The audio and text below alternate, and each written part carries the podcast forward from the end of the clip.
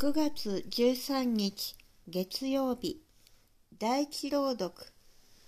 テモテへの手紙1、2章1から8節。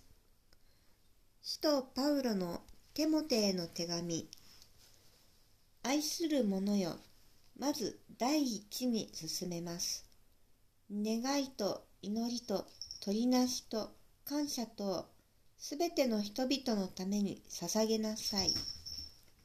王たちやすべての交換のためにも捧げなさい。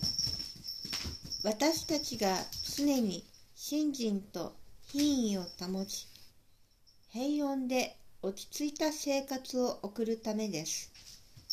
これは私たちの救い主である神の見前に良いことであり、喜ばれることです。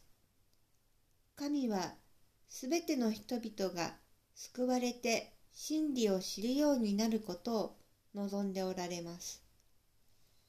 神は唯一であり、神と人との間の仲介者も、人であるキリストイエス、ただお一人なのです。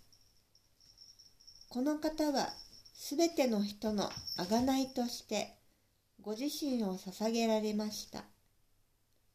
これは定められた時になされた証です。私はその証のために宣教者また使徒としてすなわち違法人に信仰と真理を説く教師として任命されたのです。私は真実を語っており、偽りは言っていません。だから私が望むのは、男は怒らず、争わず、清い手を挙げて、どこででも祈ることです。